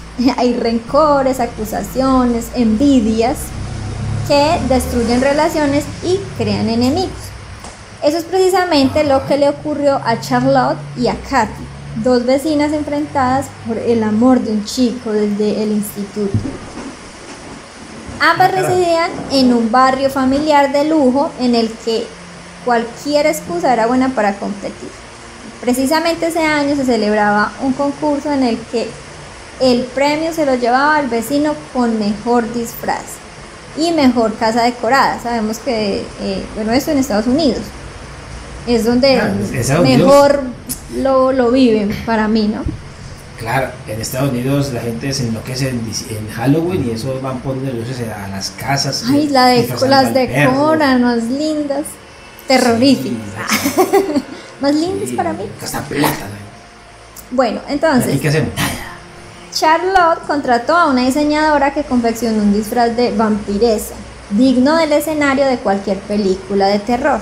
Por su parte, Katy no se quedó atrás y eligió un disfraz de bruja, que resultaba mucho más aterrador. Bueno, eh, o sea, decora- hicieron las mejores decoraciones, obviamente eso se trataba el, el concurso. Bueno, comenzó el concurso de Halloween y como era de esperar, Charlotte y Katy quedaron finalistas. Eh, Charlotte, con- conocedora de su belleza, decidió mostrar parte de sus encantos, cosa que agradó al jurado masculino, quien con sus votos le dio el premio al mejor disfraz. Algo que indignó a Katy, obviamente. Después comenzó el segundo concurso y de nuevo la casa mejor decorada era, eh, de nuevo las casas mejores decoradas eran las de ellas dos. Charlotte dio comienzo al espectáculo, fuegos artificiales, luces y música, una decoración impecable y su sorpresa final, la aparición estelar de más de 50 gatos negros dispuestos a acampar a sus anchas por todas las esquinas de la casa. La gente quedó fascinada y Katy también, pues no esperaba que su rival fuese a dar un festival de tan alto nivel. Decidió ir corriendo a casa a preparar todo, pues el jurado la visitaría en menos de 10 minutos. Había contratado bailarines y técnicos de sonido profesionales y cuando el jurado llegó a su casa hasta el momento completamente a oscuras, empezó a adquirir luz. Una, una pantalla en cada una de las ventanas mostraba imágenes de asesinos. De los altavoces eh, salían gritos terroríficos que dejan entrever torturas y poco a poco la fachada se llenaba de sombras y salpicaduras de sangre. Ah, esa estaba chévere. Hombre, plata lo que hay ahí, ¿no? Sí, sí. Bueno, la gente estaba disfrutando muchísimo todo lo que estaba eh, saliendo. Mientras Katy eh, permanecía escondida en la copa de un árbol de su jardín preparando el truco final. Recordemos que Katy era la que está disfrazada de bruja, ¿no? Debía aparecer volando a través de un complicado sistema que habían mo- montado unos especialistas en las escaleras. Sus nervios estaban a flor de piel y eso provocó que Katy tuviera un error mortal. Aquí es donde viene lo malo. Fijó mal la cuerda y al, y al soltarse del árbol para aparecer volando, la cuerda se enredó en su cuello y empezó a ahogarlo. Eh, bueno, pataleó, intentó gritar, pero la música y la oscuridad no ayudaron a esa lucha por su vida. Así que la gente pensaba que eso era parte del espectáculo, ¿cierto? O sea, todo era como Claro. tan, tan terrorífico y, todo- y tan real que pensaron Y que... que ellos todos cagados de la Ay, Dios. Mira, mira la bruja. Ay, mira cómo hizo chévere eso y resulta que pues sí. Ay, mira. Mira Ella cómo mo- se desnucó de chévere. Así que la chica murió asfixiada ante decenas de personas que no sabían lo que estaba ocurriendo. No fue hasta el día siguiente cuando el marido de Katy se dio cuenta de que la bruja que había que se veía ahorcada en su jardín, pues era ella realmente. Así O sea, que esa fue una ver, de esas vamos a, vamos a hacer el, el- historias. vamos a, a hacer el erictómetro. A ver, Eric, siendo uno una mierda de historia, vaya porquería, Elisa, vaya a la miércoles, va a dedicarse a otra cosa. Y siendo un 10, Elisa, eres la diosa de los cuentos terroríficos. ¿Qué puta le da esta historia? Yo Pues de, de 1 a 10. a Eric. Yo siempre Pero- le entiendo sí. a Lisa. De 1 a 10, no, si tiene un 8, un 7. Sí. Entonces, el, erico- el, el erictómetro le da 7 a esta historia. Vamos a ver si la siguiente lo supera. Elisa, el. Eh, Harry, Harry, Harry, Harry. Esto tuyo. Bueno, estas, las siguientes titula La leyenda de Bloody Mary. Conocida por todos, esta leyenda tiene Eso- Eso he diferentes. escuchado. La Bloody Mary. Sí, esta leyenda tiene diferentes versiones y nombres, pero tal vez la más extendida sea la que os vamos a contar. Ah, sea español y todo. Bueno, hace, hace ya muchos años, una chica llamada Mary cayó enferma y murió. ¿sí? Por aquella época muchas personas habían padecido de catalepsia. La catalepsia es un estado biológico conocido como muerte aparente porque se caracteriza por la rigidez del cuerpo, o sea, ellos quedan como inmóviles, ¿no? Y pues Ajá, da- sí, sí. es como, como si, si quedaran muertos. Por lo que a los muertos se les enterraba con una cuerda atada a una campana colocada en el exterior del ataúd. O sea, antes se debía hacer eso, porque pasaron muchos casos. Un timbre, básicamente. Ni sí. La familia, la familia de Mary la enterró siguiendo ese procedimiento, pero cuando Mary despertó y tiró de la cuerda, nadie acudió a su llamada. Su familia fue a velarla al día siguiente y descubrieron la campana en el suelo. Desenterraron a su hija y comprobaron que no tenía uñas puesto que se había roto luchando, obviamente, me imagino, ay Dios, qué cosa tan horrible. Ahí aruñando, por favor, Ah. Sáquenla. Y sí. Así que bueno, según la historia, esto enfureció mucho a Mary, bueno, obviamente, que antes de No, morir, no. yo iba a decir, bueno, ya me tocó. Ella, no, ella despertó que es que, ay, ay, qué lástima. Bueno, de pronto lo hicieron sin querer. Bueno, no pasa nada. Pero no, ella echó una maldición. Ahora, si te colocas al frente de un espejo y pronuncias, pronuncias tres veces un nombre, una chica se te aparecerá y te desco- desconfigurará o matará mientras de fondo escuchas el sonido de una campana. Te desconfigurará. O sea que, por ejemplo, si quiero Los entrar. programas de uno. Sí, sí, sí, es cierto. Mira, yo, por ejemplo, ya no me habla el Word, ya no me funciona el Adobe. Es una maldición hoy en Software, día. Sí, la verdad que sí. Y en pleno trabajo es que no eh, se le daña la, la configura. ¿Y qué pasa después? ¿Pero qué le hace? O sea, aparte de. O sea, de esa es como la historia. del Android. Ah, o sea, la historia completa. No, pues, A ver, Sí, sí, el electrómetro. Señor Eric, uno siendo Bueno. una porquería, Pacho bien flaco No, y desnudo en la calle, Pues- en la cara. pues Espere, espere, y antes- 10 siendo Pacho hermoso como soy ahora, ¿qué punto le da? Pues antes de responder, antes, antes de responder, digo, digo, digo, digo, hay una película basada en esa parte de la campanita también, creo que se llama El cadáver o La morgue, que es donde están haciéndole la autopsia a una bruja. Y a Sí, sí. los cadáveres, Sí, unos todavía utilizan la campanita. Cuando van a la morgue al cadáver le colocan una campana en el, en el pie y obviamente pues en el ataúd. Ay, eso. sí, en el sí, sí la historia- que. En el pie, sí, sí. Pero en sí la historia y todo por, por el desespero que uno de pronto pues se imagina y todo así, sí, le doy por ahí un, un 8. Bien hecho. Está bien. Mire, una cosa, a Eri le gustan las, las películas de terror, ¿no? Le gustan los cuentos de terror y todo eso, ¿no?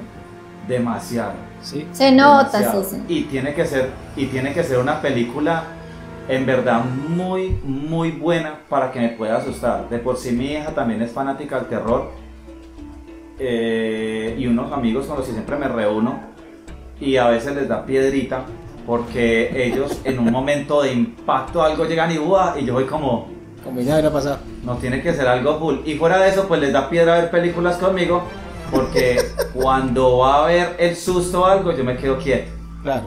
Pero cuando hay el suspenso o algo, ahí me da por gritar o hacer alguna vaina, bajar, caer una tapa o lo que sea. Entonces los asustó, un susto extra.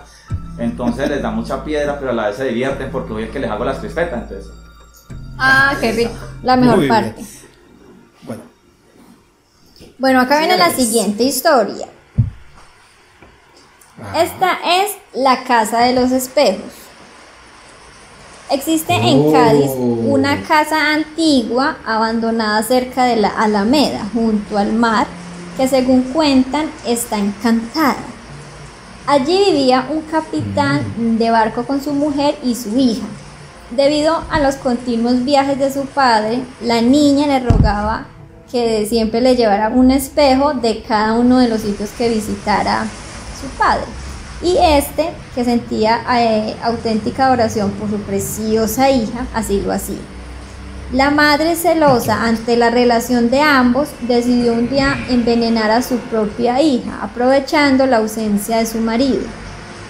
Cuando este llegó con un nuevo espejo en la mano, su mujer le contó que su hija había, eh, había sido gravemente, o sea, que cayó como enferma y había perdido la vida en pocos días.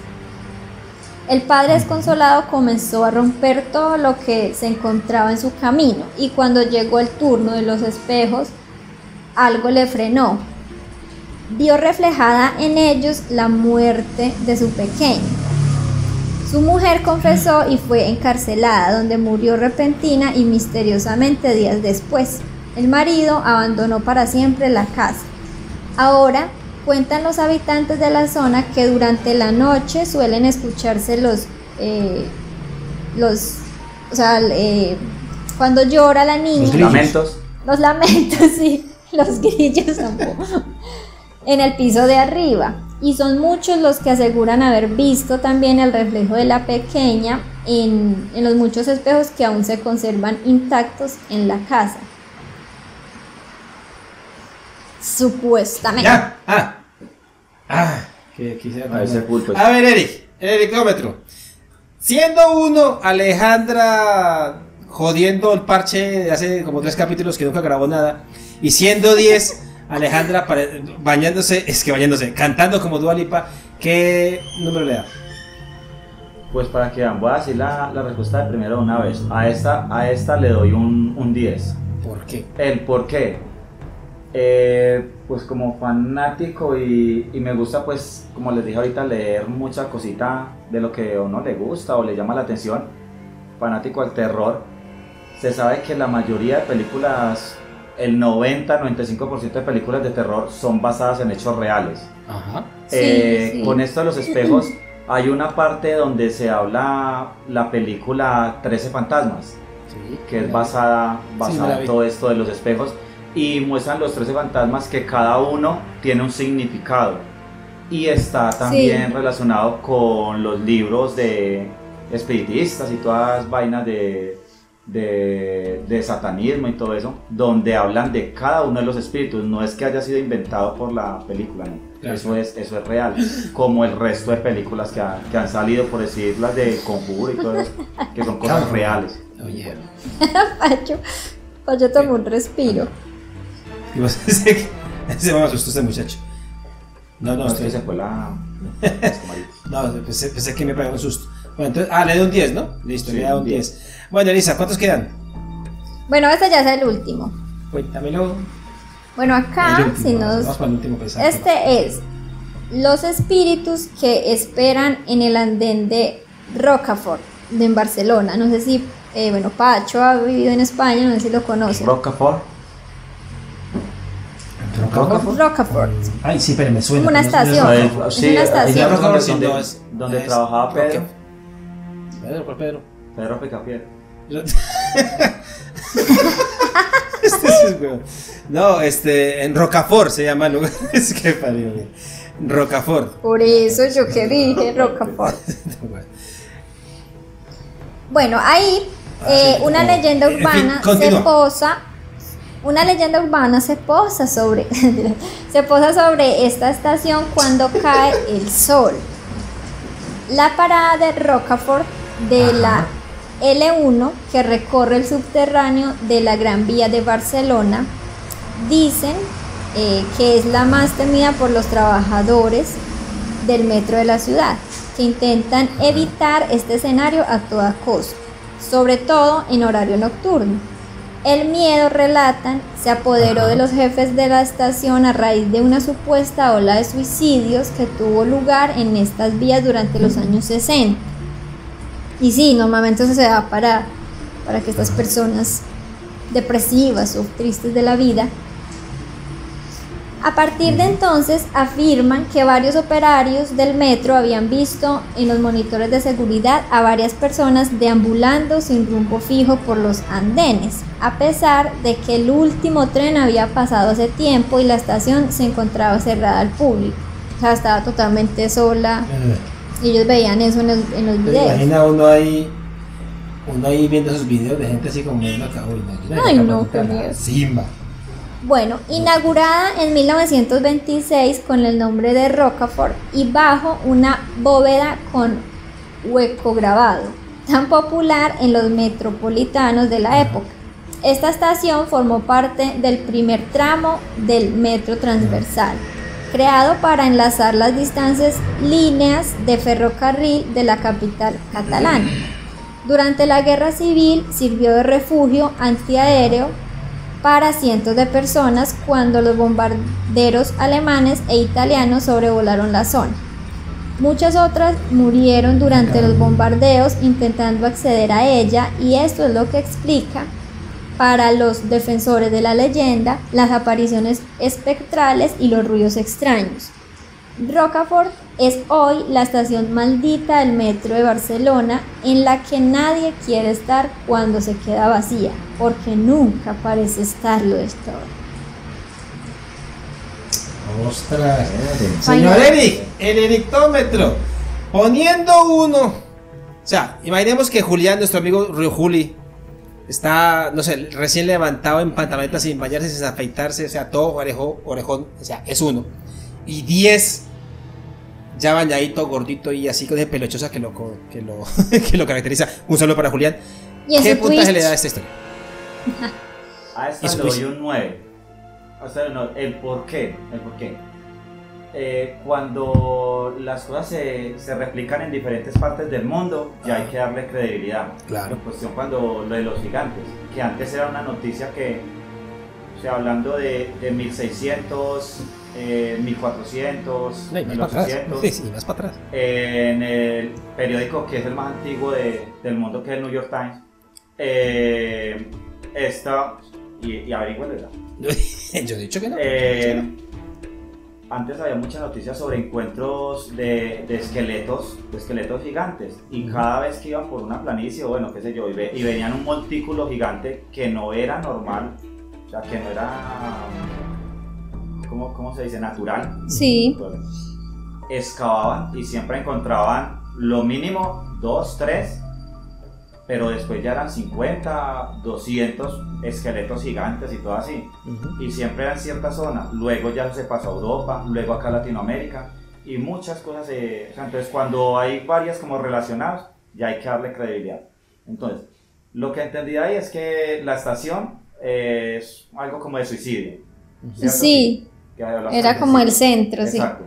Y pues, exacto. Y pues se relaciona mucho con lo que pasa en, en Japón con el bosque. Ujú. donde El la bosque de los pasa Sí, sí. y, y se siente atraída y la persona que es un poquito melancólica o depresiva o algo va para allá y Venga para allá, sí. De ella una. misma se hace la suicidación. Así. Y, Ese. y, y también pasa algo, no estoy seguro si es al sur de Estados Unidos o en parte de Europa, o sea, cosas muy, los dos continentes diferentes, pero hay un puente, pero ya no es con humanos, sino que los dueños tienen que pasar por ahí con el animalito, sea gato, perro, lo que sea, tiene que ser cargado y rápido. Pero si pasa con el animalito, el animalito va suelto, él mira el fondo siempre de Y se él suicida. y chao. Elisa habló de eso justamente hace como. O sea, no escuchaste esa parte, Eric. Entonces, Mentira, sí, ese fue en Europa, es en Europa. Sí, es. Sí. Ay, Entonces, pero gracias porque me sirves de testimonio para que la gente sepa que yo no vengo a inventar historias. Vuelvo y digo, soy fanático a estas cositas y, y me gusta. Bien, bien. Pero, Mejor dicho, bueno, mejor dicho, dejémoslo así porque ya me estoy preocupando porque entre la bruja esta que está aquí y el brujo este que tengo aquí al lado, creo que esta noche no voy a pasar. y eso Hacemos sí que Me equipo. da mucho, mucho, eso sí que me da mucho miedo. Ay, ay, ay.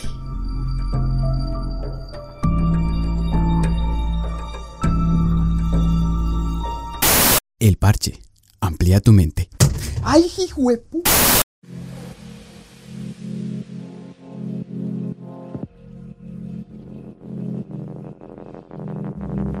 Bueno, señores, ya llegando aquí al final del parche, eh, vamos a hablar un rato con el señor Eric. Como ya había comentado, nos está acompañando el día de hoy y queremos saber sobre Eric. eh, ¿Qué hace Eric? ¿A qué se dedica Eric? ¿Qué come Eric? o sea, ¿qué come de comida? No, ¿qué come de qué cosa? Y nada, entonces, para empezar, pues quiero hablar de él así por encimita. Es una persona a quien conozco, como dije, ya hace muchísimos años. Eh, empezamos a hacer nosotros recreación, danza. eh, pero estamos hablando, hablando de años, creo que al principio de los 2000, después del terremoto. Y bueno, yo seguí con mi vida y él siguió haciendo lo que más le gustaba, que era bailar. Ahora tiene un grupo y bueno, que lo cuente él. Eric, buenas noches, bienvenido al parche. ¿Y usted quién carajos es? Vente a ver. Bueno, buenas noches y nuevamente gracias por la invitación aquí al parche. Eso sí es un parche total. Buenísimo. No, no hay duda. Eh, Gracias. pues que, ¿quién soy? Eh, pues soy uno, una de las personas que vio que por allá en la época de, de los 90 eh, la juventud no la tenían como muy en cuenta absolutamente para nada, ni administraciones, ni nada por el estilo. Entonces, pues fui uno de los, de los pocos que vieron los grupos juveniles como, como una opción para poder uno como alzar la voz o darse a conocer, como qué es la juventud, qué puede aportar la juventud. Entonces, pues cierto día, con mi, con mi vicio eterno que ha sido el baloncesto, vi un grupo ahí en el Polideportivo de Calarcá y, y yo veía que mis compañeros de bajo mundo, que andaban pues en, en, en otra- en otros cuentos, miraban Pasos. a esta gente como muy despectivo y se reían, se reían, o sea, que, que hace un muchacho de, de 16, 17 años jugando a la lleva, jugando a escondite, haciendo rondas infantiles. Eso es bueno. Entonces, pues todo así, y pues a- este pecho siempre ha sido muy curioso. Entonces, pues me dio por, por acercarme y, y decirle a un, a un muchacho, Giovanni, me acuerdo tanto, Yo- a Giovanni, en ese entonces también estaba el primo de él, que Diego, Diego. ahí. Y me dio por decirle, ¿ustedes quiénes son y por qué hacen esa? Dije la palabra, ¿por qué hacen esa huevonada? ¿Qué están haciendo? Y él solamente me volteó a mirar. Yo me acuerdo que estaba de perfil. Cuando me volteó a mirar me dio miedo. Ay, no. Uy, güey, madre. Oye, me dijo. Y me dijo que es que le gustaría saber. Y la palabra mía fue como, sí. Sí, listo, lo espero tal día, tal hora. Acá mismo. Ah, se me pegó esa palabra. Mismo, misma hora, mismo lugar. Bueno, pues vamos a hacerle ahí. Y entonces fue- eso fue más o menos como el 98, el 98, Bonito, ya. 97, algo así. Y desde ahí, desde ahí se me pegó la vaina de los grupos juveniles y vi que era un encanto. No solamente era hacer juegos, no solamente juegos de niños ni nada por el estilo, sino aprender a hacer lo que hacen los niños y luego replicarlo a los niños y enseñarle a estos mismos que volvieran a replicar. Claro. Entonces, pues fue algo muy chévere porque sentí que tenía de pronto como no, no un poder, sino como poder liderar, liderar y enseñar a otros a liderar. Entonces, pues, me gustó mucho. Este grupo se llamaba Hacer.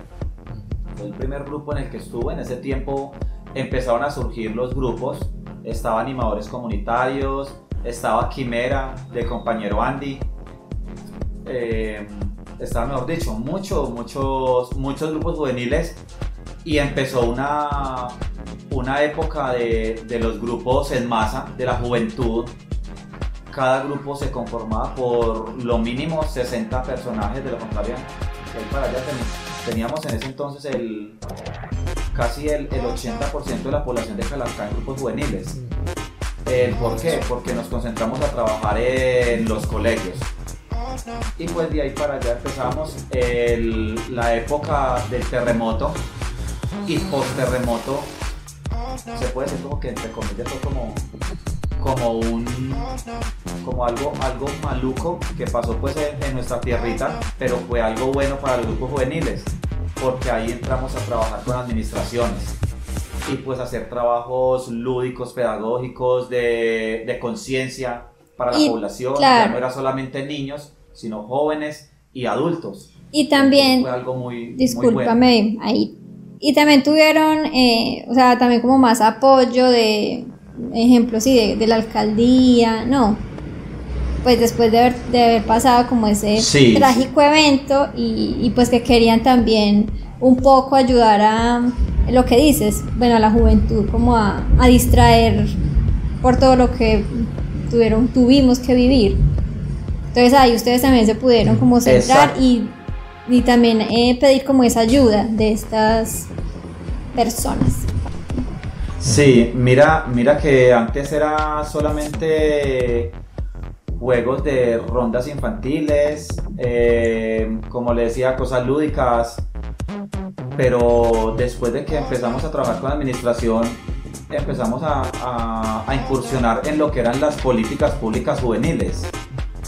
Entonces ya sabíamos más sobre qué eran nuestros deberes, no solamente los derechos, sino los deberes también como jóvenes. Claro. Ese es buen punto. Buen- Sí, buen interesante. Y, y de, y de ahí pues entonces empezamos a, a surgir mucho más.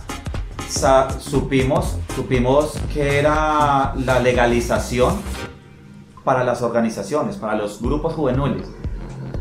Juveniles, perdón. Eh, Tranquilo, y de ahí, pasa. Y de ahí, eso, eso. De ahí empezamos a, a generar ingresos generar ingresos y pues ya empezamos a trabajar fuera de eso con otras entidades, ya eran con fundaciones, con, con gente del, del extranjero, eh, ¿cómo, se, ¿cómo se llaman eso? Corporaciones, no. Eh, pues ir con, eh, una de ellas fue the Children, Sí, que sí. es de alemán, alemana, alemana. Eh, nos fue súper excelente.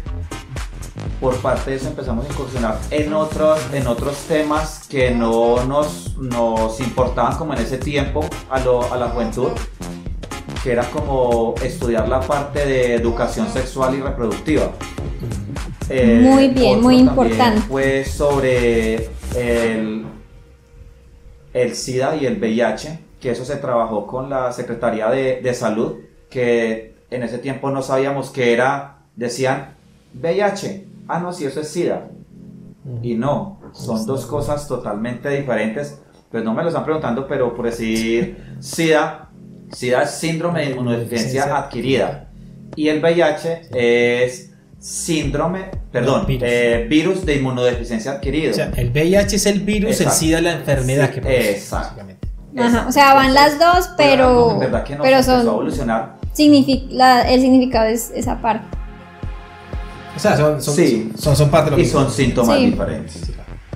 Eh, lastimosamente, toda esta época de gloria y todo para la juventud se empezó a, a deteriorar a mediados del 2006, 2005. Sí, cabrón, sí. Se empezó a deteriorar. Ya las administraciones ya, Ya, ya no, ya no había apoyo, ya no había apoyo para los Nos- grupos. eh, lastimosamente el apoyo, el apoyo se convirtió en conveniencia política. Sí. Mm, Ya claro. éramos solamente llamados para apoyar a una, a, a una causa política. Y apenas... O sea, a nombre de, sí, ya empezó no, a hacer no, eso. Claro, y lo más triste, claro, lo más triste es que llamaban a hacer campaña, o sea, ayudarle al, Sí. al grupo, ayudar a hacer una campaña por determinado eh, Personaje. determinado candidato, y a veces hasta pagaban con una gaseosa y un, y un pan. Porque El re- el llamado Se refrigerio. aprovechaban de nosotros porque era lo que nos gustaba. Claro. Exacto, lo que nosotros nos gustaba, entonces lo hacíamos de pasión y todo. claro.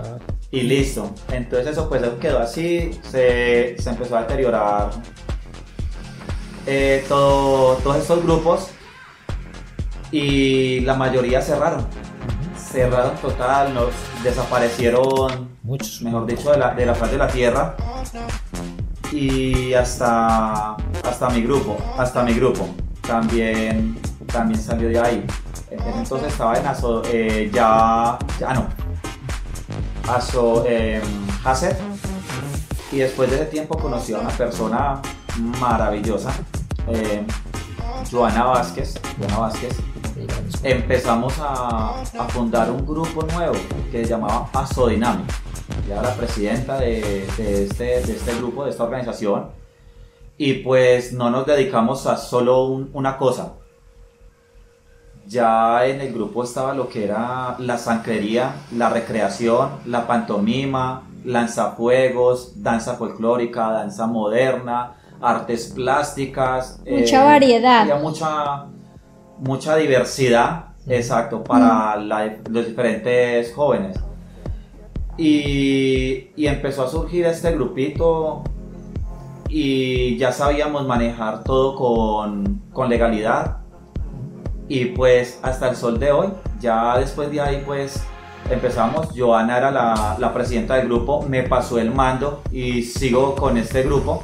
Hoy en día lo estoy manejando con subgrupos. Uno de ellos es Spider Dance, que es el grupo de danza urbana. Eh, y otro que es Regiones, que es el grupo de danza folclórica. Eh, los, los dos grupos son, han pegado muy duro, eh, no solamente acá en, en- el municipio de Calarcá, sino en el departamento de Quindío y a nivel nacional. Eh, somos reconocidos ya, el grupo de danza urbana es campeón, subcampeón nacional. Y el grupo de danza folclórica, pues no lo he llevado a competencia ni nada del por qué. Porque, porque todos los grupos que hay acá en el Quindío, o sea, lo veo y sin ni respetar ni nada, lo veo que siempre se concentran en algo, en un solo, en un solo aspecto, o sea, o ese, la danza, danza por decir del machete, o sea, como lo que son cumbias, eh, pasillos, eh, de pronto si quieren incursionar en otra región, un poquito de joropo, pero entonces por eso mi grupo lo llamé regiones. Y a los muchachos no se les enseña solamente danza, o sea, lo que es la parte mm, práctica, sino también la, la parte teórica. Sí, como el de historia también, ¿no? Eh, Exacto, sí. Por decir, yo, yo les digo a los muchachos, yo les digo a los muchachos, ¿cuántas regiones tiene Colombia? Y a más de un no sé. Pero a mis muchachos si les preguntan, le van a decir, sí, está la pacífica, la amazónica, la índica. Ah, tan eh, bellos, la claro. O sea, o sea, que estén bien informados de lo que hacen, de, Yo de lo que la, sa- yo también me la bailan. sabía, no te preocupes. Entonces, y cada región tiene su parte autóctona. Claro. Entonces, acá hace poco saqué uno de los bailes. Eso sí, a todo baile yo le coloco un nombre. Le coloco un nombre. Eh, con el folclore, les, el grupo de folclore saqué uno que se llama Carnaval. Es del Checo Acosta. Sí. Mezcla lo que es carnaval y mapalé. O sea, lo, me, lo mejor se puede decir de la, de la región pacífica y la región eh, la, de la parte del Caribe, o sea, todo, todo esto. Entonces, es muy, es muy bonito, Atlántica, muy, muy bonito. Fuera de esto, él mezcla la parte de, de la canción cuando se, se llega, se llega al mapalé Eh, es muy bonito porque viene el mapalé, que es latino, pero tiene un sonido con la percusión que es del original, que es de, de África. Entonces es algo, es algo muy Uh, bonito. debe- Lo sí, debe saqué- sonar muy cool.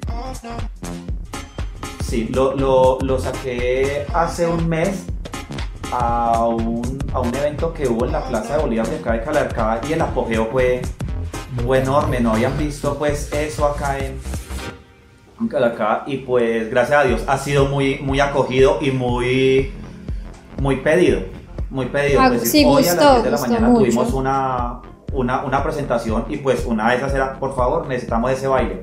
Listo, ahí está. Muy bien. Oiga, está, está- O sea, se nota que lo bueno de él es que lleva 20 años de toda la gente que, que empezamos con esto, porque también empecé con esto, estamos en los principios 90. Claro, él, él era un ambiente totalmente diferente. Él era las danzas, yo era más de teatro, cosa. También incursionamos en, en recreación y muchas cosas. Yo más estado, de calle. Yo creo que. eh, más de. sí, ella es más de ir a discoteca y de bares. que otra cosa, ella Eric, en 20 años o más de 20 años que se llevan esto, ¿qué ha sido lo más difícil? En 20 años, ¿qué ha sido lo más difícil? Sí, sería, sería encontrar lastimosamente eh, factores que dañen amistades eh, en, este, en este rol. Cuando se hacía todo de corazón era muy bonito, muy lindo, muy lindo. Pero cuando se empezó a incursionar la parte o el factor dinero en estos grupos, eh, se empezó a ver mucho lo que es la ambición, la avaricia, La todo esto. Entonces, cuando los grupos antes trabajaban unidos, pues ir el grupo X, el grupo Y y el grupo C, vamos para tal evento de alegría, vamos. Pero entonces después ya... Por no, gusto. ya varios grupos Sí, por eran, "No, pasión". yo voy por allá, exacto. Yo voy por allá, pero si... Sí, ¿qué, qué- qué van a pagar? ¿O qué van a dar? ¿O qué esto? Lo otro. Entonces no. Eh, Eso, eso creo que es lo más difícil, haber perdido amigos, amistades de ese estilo. Y lo más satisfactorio de más de 20 en más de 20 años. Lo más satisfactorio que puedo, que puedo decir es que mi, o sea, que no se me ha dañado por decir, pues es maluco uno decir, ah, yo soy humilde, no, porque eso lo tiene que decir la otra persona, no uno. Totalmente, Pero yo no me dejo dañar, dañar el corazoncito por, por el factor dinero.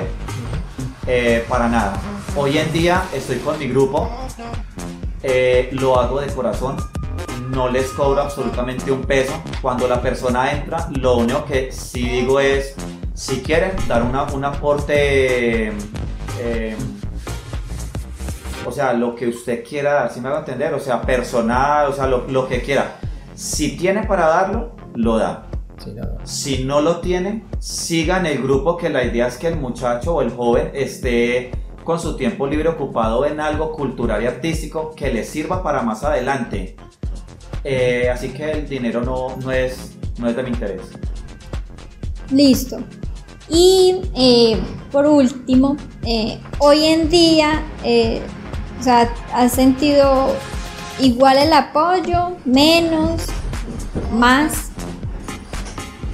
O sea, Ha habido- apoyo. ha habido un cambio de- en todo de hace sentido, 20 sí. El apoyo, Sí, hoy O sea, en no día. hablamos, no hablamos de la gente porque seguramente la gente sí. De, de los- Sí, sí, de- no, de- de- digamos de las, de las alcaldías, de la gente. Bueno, la sí, que son las que, las que deberían hacer. sí, el apoyo, el apoyo es mínimo. El apoyo es mínimo. Eso es cagado. Cuando se Lastimosamente. dice mínimo es en verdad. Sí, es, es- es mínimo, mínimo, mínimo. ¿El por qué? Porque no hay lastimosamente eh, la suficiente tasa para todos los gestores que hay. Eh, a mí me conocen en Calarcá básicamente por eso, como gestor cultural. Pero entonces cuando llegan ciertos dineros, entonces, por decir, somos un, un total, por decir, de 30, 40 gestores. Pero hay trabajo para 5 o 6. Mm, Entonces esa platica, lastimosamente, acá en Colombia existe lo que se llama el serrucho o la tajada. Ujú. Ajá. Mandan un dinero Se van y por ese otra dinero, parte. Pues empieza a rebajar mientras va llegando Sí. a, a ciertas partes y cuando A su llega acá, destino. pues lastimosamente es muy poquito. todo el mundo le mete mano a la tajada, Exacto, sí, menos lo el que- que está amplia. Y cuando llega uno, y cuando llega uno, le dice, ¿está eso? Hágame Dígame, eso. dígame, ¿sí o no? A uno que le toca decir, pues, Sí, sí. no, pues sí. Un ejemplo, uno, uno un festival, uno un festival que lo va a hacer con, por decir un ejemplo, un- con un millón de pesos. Un millón de pesos alcanza de mucho para refrigerios y, y listo. Mm. Y falta, Listo, y eso, ya, sí. y para pagar de pronto pasajes de los otros grupos que uno invite y ya. Pero entonces una premiación, un incentivo para que estos grupos sigan apoyando festivales. Mm, Y lo peor es que uno sigue porque el amor al arte de esto es mucho más grande que cualquier presupuesto. Señor Eric, podríamos seguir hablando un buen rato, pero la verdad es que no quiero. No mentiras, no, porque ya está bastante tarde Mentiras. y está lloviendo. Eh, una última cosa. eh, queremos verlo, queremos saber dónde, qué hace, cómo baila. A ver, dónde, en qué, en qué página, en YouTube, cuente a ver. Claro, claro que sí. Eh, eh, una, mi, mi Facebook personal es Eric Clavijo Hernández. Así me, me- me encuentran en, en Facebook. Y los del grupo son Fire on Dance Calar. Fire Dance, Fire Dance. Fire Dance. No, se escribe Fire Dance Dance. Exacto. Eso sí, el Calarcá con la última A, una tilde. Entiende, última. Porque lastimosamente las personas malitas me, no sé cómo, hackearon, bueno, todo eso, me Ah. hicieron perder Instagram, Facebook, TikTok, mejor dicho, todo, todo, hasta no sé cómo hicieron, pero la, la página de, de YouTube me la, me la dañaron. Pero listo, ya tenemos otra vez. Nos encuentran en Facebook como Fire on Dance Calarcá, eh, en Instagram como Fire on Dance, Fire on Dance 24, 24. Eh, en TikTok como Fire on Dance Calarcá, eh, Twitter Fire on Dance y listo, y pues la idea es que nos, nos sigan, nos sigan y pues que es un trabajo muy bonito, es un trabajo muy, muy, muy humilde con estos, con estos muchachos, eh, sin ánimos de lucro ni nada. Eh, y el apoyo para nosotros pues lo único es, y como el alimento, es el aplauso de- del público. Que les guste pues lo que, lo que vean, que lo hacemos de corazón claro. y, y listo y ya, eso es. Ah, bueno, chévere. Pues señores, eh, Eric, de antemano, muchas gracias por estar aquí con nosotros en el parche.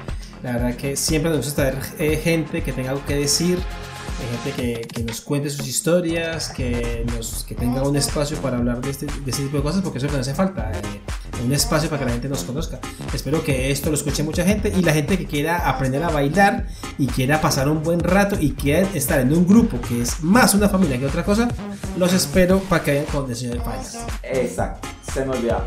Las personas que nos quieran encontrar y quieran empezar a bailar, me, nos encuentran en la Casa de la Cultura de Calarcá, tercer piso, Salón de Espejos, los jueves de 7, perdón, jueves y viernes de 4 a 7 de la noche y los domingos de 1 a 7 de la noche. Carajo, el domingo también. Sí. Muy bien. Número de WhatsApp. sí, eh, si quiere decir, cosa suya.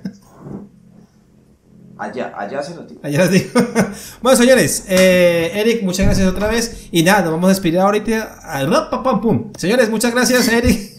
Muchas gracias a ustedes, bendiciones. Espere, calme, calme. Todavía no despide, todavía que esto, esto- hay un protocolo. Señores, hasta aquí llega el parche, así que nos vamos a ir todos para el carajo. Y. Elisa, últimas palabras. No es que se vaya a morir, solamente se va a despedir nuestra pequeña y hermosa Teque Teque. Despídete, por favor, eh.